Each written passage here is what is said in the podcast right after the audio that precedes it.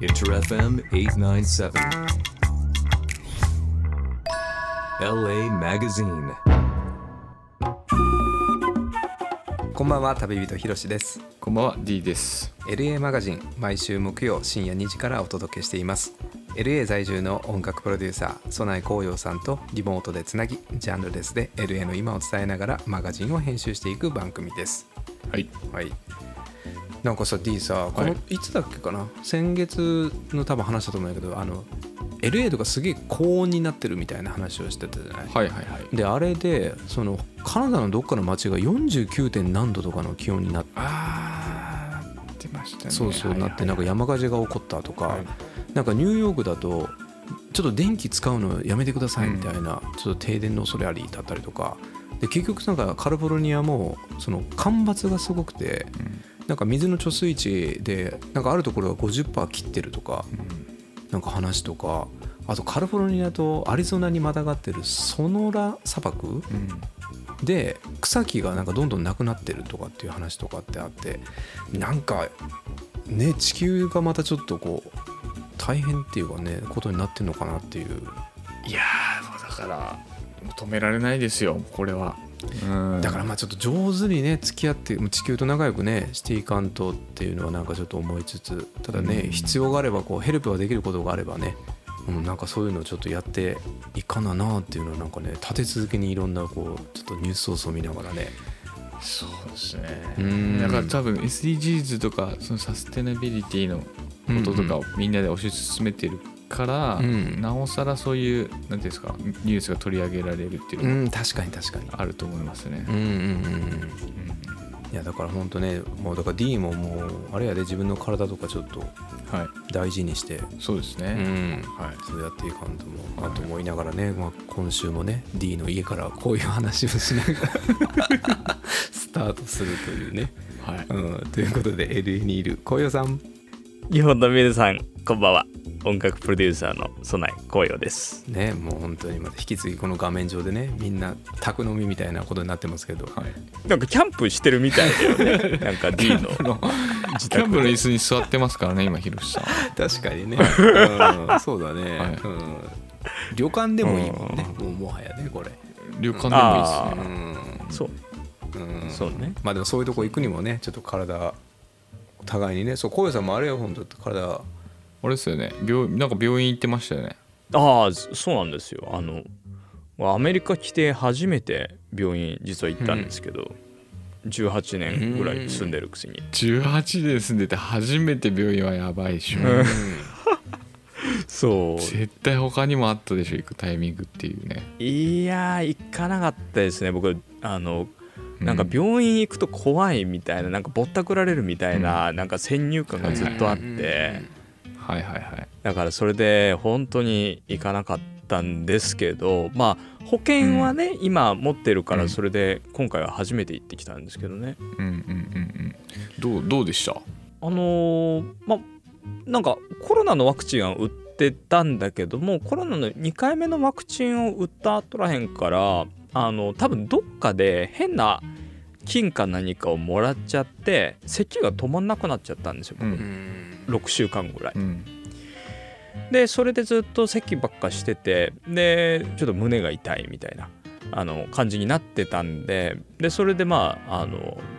どうやったらいいのかなってところをこう聞きながら、まあ、初めてこう行ってみたんですけど、まあ、したらまあ電話して予約して、まあ、次の日に見てもらえることになって行って。でしたらあの日系のアメリカ人のまあ60歳ぐらいのお医者さんだったんですけど、まあ、すごく元気でもうテンションが高いお医者さんでとっても楽しかったですね。ちょっと写真とか見ましたけどなんかめちゃめちゃすごい病院じゃなかったですか、そこあああの病院自体はアメリカって多分日本もそうかもしれないんだけどもそのあのクリニックっていう形で、うん。そのまあかかりつけ医さんのところとかはレントゲンの機材とかはないんですよね。血液を取るとこまでするけどもそこからの検査は検査のところに送ってでレントゲンは施設がないからどっかで取ってきてくださいみたいな感じになって、でそれでレントゲンを取るところにこう行ってみたらなんかこう駐車場はバレーパーキングでなんかもう止めてくれるっていう風になってるわなんか病院自体も本当に美術館みたいにあのいろんなアートがあったりとか椅子とかもなんかすごいデザイナーの椅子みたいなやつがあってグランドピアノが自動演奏してみてみたいなすごい綺麗なところで。でそれであのレントゲンさんがハワイの方で、まあ、すごいまた気さくでなんかね素敵な方だったんだけどもその方に「こういうな病院ってなんか一般的なの?」って言ったら「いや一般的ではないんだけど、まあ、その新しいその病院のコンセプトとかっていうのがまあちょっと進んでるところもあってでここはその例でその病院に行くっていうなんかそのネガティブな気持ちとかをできるだけそのリラックスさせてあげるためにその光の色だとかその内装だとかその雰囲気とかを病院みたいな雰囲気からもっとなんかその本当にミュージアムみたいな、うんあの美術館みたいな雰囲気に変えてるっていうのがまあ少なくともその病院のコンセプトだよっていうのを教えてくれてだからもう壁の色とかもう床の感じとか流れてる音楽とかも含めてもう全然病院に行ったっていう感じはしなかったですね。ああそれであのあれなあの感じなんだすなんこれだったらもう、ま、昔から言っときゃよかったなって僕本当に思いましたね。なるほどねそれ医療費とかそうそういうのはどういう感じなんですか？あその僕の場合はその保険に入っていてその民間の保険に入ってるんですけど、それがだいたい掛け捨てで4万5千円ぐらい月に。うん。でそれでえっとまあ診察すると1回6,000円。で専門医にあのお願いすると1回9,000円かかってあのまああとはその毎年そのディダクタブルっていうのがあってその負担額っていうのを超えるまでは結構高いんだけどもしそこを超えたらそこから先はもう負担しなくていいですよっていう保険に入ってて。でうん。僕はもう本当ビビビビリなんでだからなんか大病した時になんか破産するみたいなことにならないようなプランにしてるからその普通の負担額が多いようなプランにはなってるんですけどだからまあ今回の場合とかだとまあすごいあの効果だと薬とかっていうのがあったもんだからちょっと高かったんだけどもでも大体僕はそういう風なプランに入ってる感じですね。うんそういうふうな保険に入るきっかけっていうのはやっぱりアメリカってその医療費っていうのが高いよねっていうふうなものがあるからそれに対して保険をかけておこうっていうのがきっかけだった。そうですね。僕の場合は。うん。うん、だからまあ何かあった時はうん。そういうふうにこう言った方がいいっていうのはでも今日の今の先の話でなんか思ったね。ちょっとこそうねう特に6週間咳が止まらんっていうのはうん。確かにそれはもうしかもワクチン打った後ってなってくるとちょっとね身構えるよねそれうは。んそうね。あと、うん。やっぱり人に会う時に咳してるとなんか「あ大丈夫この人」みたいなえ感じになっちゃうじゃないですか、うんうんうん。だからもうそれはちょっと言ってた方がいいなと思って言ったんですけどね、確かにそうね。うん。だから引き続きだからそこは、まあ、薬も出されてそれで、うん。まあ、治ればもう行かない。行かなくても大丈夫だよってこと。あ一応その2週間後においでって言われててだかそれはやらっぱあるんやね、うん。だからもう全てそのオンラインの方で結果とかレントゲンとかも見れる中でしかもその中で診断とかももうなんていうのかな全部メッセージでアップされてはいたんだけども、うんうんうん。ただやっぱりそれをチェックしないしたいからってことでもうその日にアポイントメントあの予約は取ってた感じなんでだから来週の金曜日とかかな、うんうんうん。そこにまた戻る感じですね。うんうんうん。そっかそっか。でそれでまあ何もなければっていうことなんだよね。多分経過を確認してっていうねうん、そうですね、うん。ただでもせっかくのタイミングだからもう全身見てもらってきたらいいんじゃんもそうね、う、うん、なんか。ほ他にも悪いところがないかっていう。ああそうね。うん。なんかあれですか？人間ドックみたいな文化あるんですか？アメリカにいやないね。人間ドックは。うん。あのーでもバリウムすらバリウムも飲まないっていうよねあの聞いたことはあるんだけどもあれはあれはしないって言ってた。であと一応なんかあの保険に入ってたら年に1回ぐらいチェックアップっていうのをあのする文化はあるみたいなんだけどそれもでも基本的に血液検査となんか尿検査とかなんかそれぐらいみたいだけどもね。健康しそっか。だから健康診断っていう文化的なところのちょっと違いっていうことだね。あと見る項目の違いがあるってことか、うん。うん。うん。うん。うん。うん。まあでもないならないでね自分で日々日々というか自分の体の変化みたいなものはねうん。うん感じながらうん。気をつけてですよね。本当そこら辺はね、うん。まあでもちょっとねそんななんていうの解放に向かってるって話はね良かったなってちょっと思うからその気持ちをね込めて曲紹介してありがとうございます。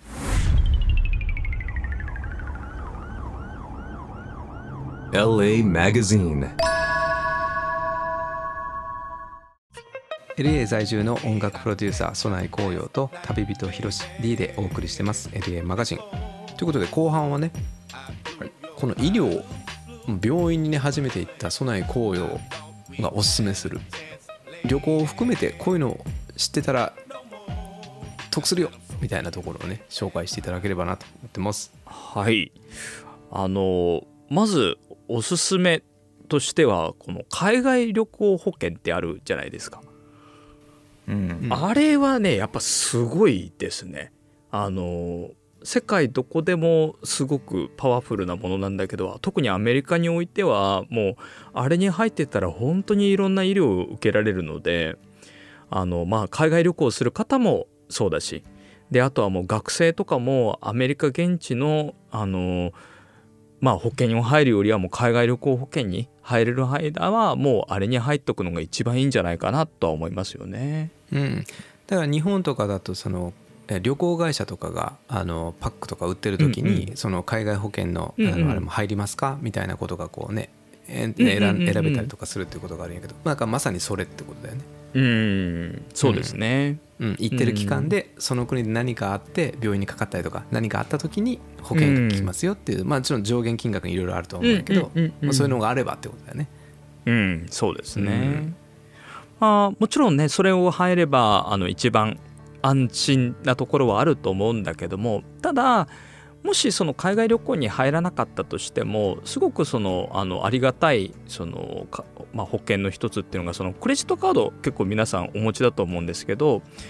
結構多くのクレジット会社カード会社の方がその海外旅行保険というのがまあついてるケースが結構多くってでそれをが大体あの1回の病気につき、まあ、100万円ぐらいから300万円ぐらいまでカバーされることが多いんですよね。で一つだけそれでなんかあの知ってたらいいこと、まあ、僕自身も勉強したことではあるんですけどもそのクレジットカードの保険ってこの利用付帯っていうのと自動付帯っていう2つの違うシステムがあってでそれってクレジットカード会社であったりとかそのどこが発行してるかによっても変わるんだけども利用付帯のクレジットカードは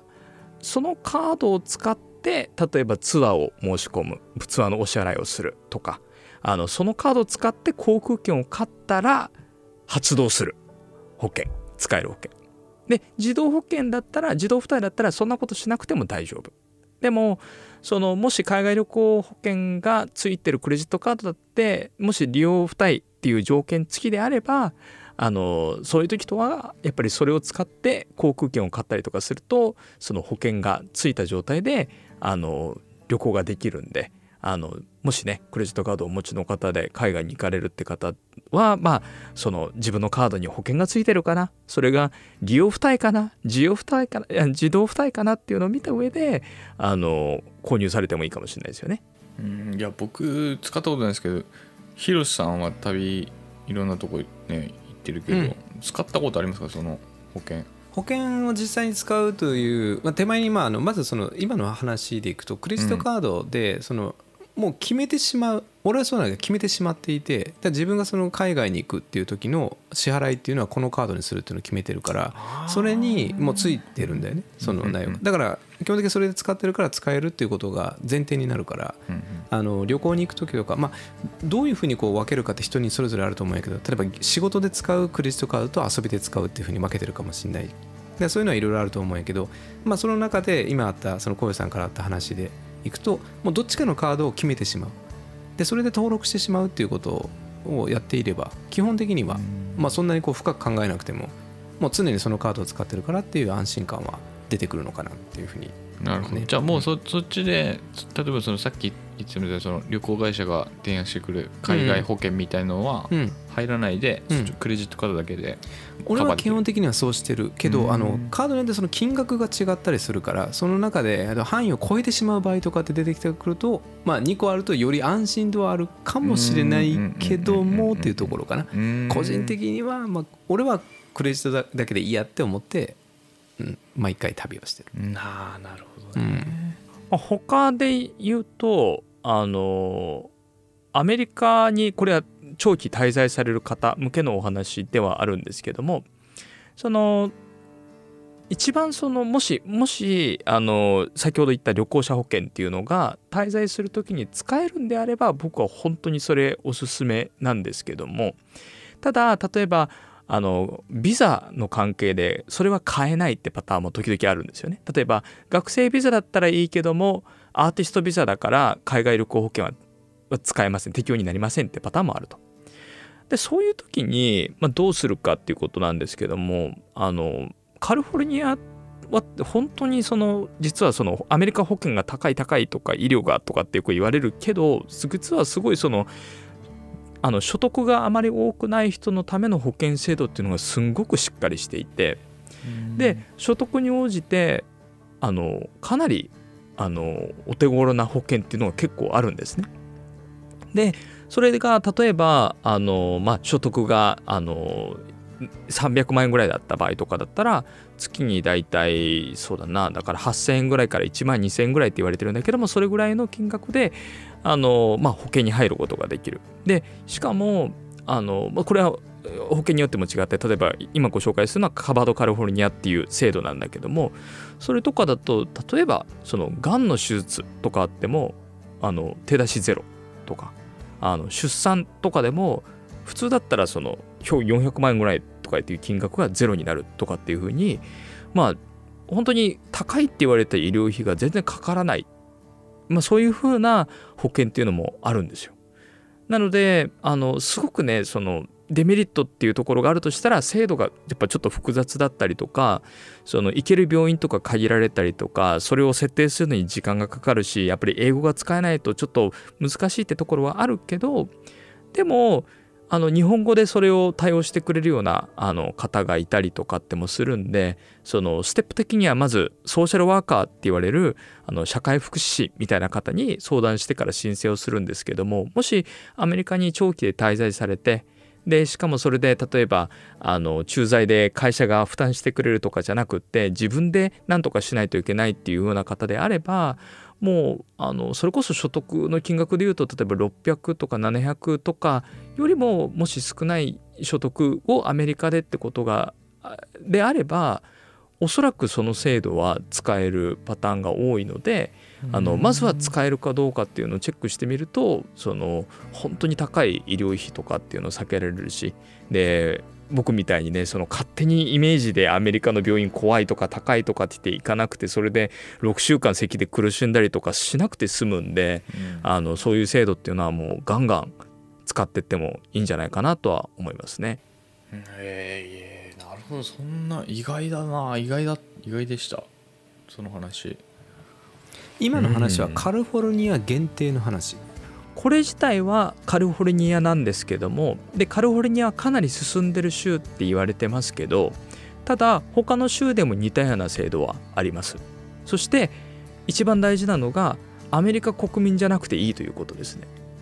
だから学生でも大丈夫。ビザで滞在してる人でも大丈夫。このカバードカリフォルニアの話とかあのあとメディカルっていうものがあるんですけどもこれに関してはカリフォルニア州と連邦政府が一緒に取り組んでいることなのであのカバードカリフォルニアっていう名前になっているんだけどもこれは公のプログラムであると。でこれがニューヨークに行ったらちょっと名前わからないんですけど例えばカバードニューヨークとかになってるかもしれないけども何かしらの似た制度っていうのはあるみたいです。うん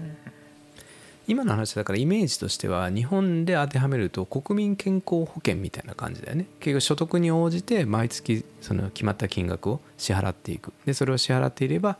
まあ保険としての適用がある。で範囲内があるっていうことになるっていうことだからアメリカに行ってそういうふうな保険を考えた時にえーその期間であったりとかビザの関係を考えるとそういうのも一つ手としてあるよっていうところになってくる。だどちらかというとだから長期型の方々だよね、もうそういうふうな。うんうん、そうですね。これはもう本当長期で学生とかとかだともう所得ゼロに近いじゃないですかそのキャンパス内でバイトしてなかったら。でそそうだとするとあのこの制度とか使うと月の保険料だから800円とかあのそれぐらい低くなるパターンとかもあったりしてただ病行ける病院は限られちゃうんですよね。だから並ばないといけないとか時間がかかるっていうのはあるかもしれないけどもただあのまああのお金に困窮して生活に困窮して病院に行けないってことはないんですよね。うんだからやっぱでも今日の話でいくとアメリカっていうのはやっぱり医療費が高いからなるべくっていうのは結構イメージとしては共通してるところだと思うしそれがね実際にその滞在してる紅葉さんもそうだったっていうのがあるからね。うんうんいやよかったです。18年目にして病院行ってくれて。本当で本本当。に初めて血取られた。よ。したらなんかコレステロールが高いとか言われたよ。びっくりしたよそんな。なるほど。だからそれで余計に分かったこともいっぱいあったんですよね、うん。今まで病院行ってないからね。そうだね。コレステロールがどうだとか血取られないと分かんなかったことがそうだね。だからだし巻き卵を毎日食べたらいけないっていうのを分かったんで、卵3個は食べ過ぎだと毎日は。もうそんなのはもうダメだって怒られましたもんね、もうそれもやっぱり病院行かないと分からないことだからね。そうですね。だからもっと気軽に行けっていう話ですね、そうですね。本当そうです、ん。日本にいてもねみんなもそうなんで、うん。こう気をつけていきましょうお互い。はい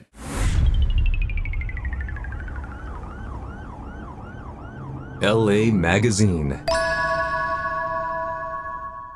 この番組ではウェブサイト展開をしています。LA マガジン .org です。インスタグラムもやってます。LA マガジン公式です。本日取り上げた情報や LA の今おすすめなどを掲載しています。ぜひチェックをお願いします。番組へのメッセージ LA の聞きたいこと知りたいことご情報などをお待ちしてます。メールアドレスは la.interfm.jp です。よろしくお願いします。はい今日はなんか医療関係でしたが。ううん。ん勉強になりましたね。そうだね。イメージがちょっとまたね変わるような話だったよ。でなんかささっきもあったけど、まあ、健康でいたいなってこう思うしその、ね、旅行とか旅する前とかは一応そのなんか整えたいなとかってこう思うけど、これね避けられないのが怪我がねそう。そう自分がこう意図してない時にねうん。なんかねアクティビティやってたら岩にぶつかったとかね、なんかそういうのが出てきた時とかにねそういうの知ってるとちょっとねうんいいのかなっていう。うんそうですようねん。そうそうそう。うん。そう思いな、まあ、個人的にはねあのフィリピンで前ちょっととある島でバイク借りてこけてしまった時にはい。結構すり傷でかいのついたけど近くにいたおばあちゃんがね薬草とをなんか揉んでもらっておばあちゃんの唾をいっぱいかけられてそれでね無理だわ。それでね結果ね治るっていうね。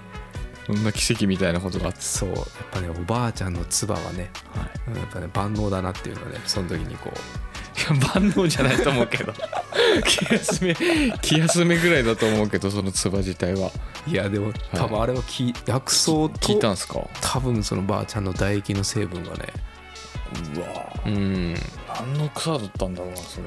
なんかね裏からね買ってきたよ。へうん。結構ごっそり持ってきてもらって。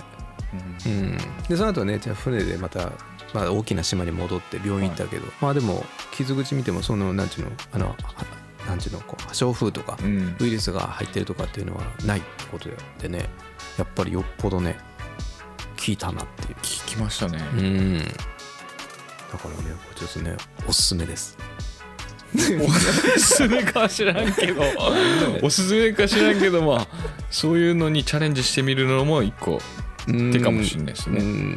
それでね助けて現地の人が。そうそう助けてもらえる機会っていうのはね本当ありがたいしね。うん。うん。まあだから旅するにも何するにしてもけまあ怪我と病気はねもうみんなで気をつけつつね、うん。それぞれの滞在をねエンジョイできたらなと。うんそうだからね次回はねキャンプ場からお届けしよ そうですう、ね、うん。はい。ということで LA マガジンまた来週です。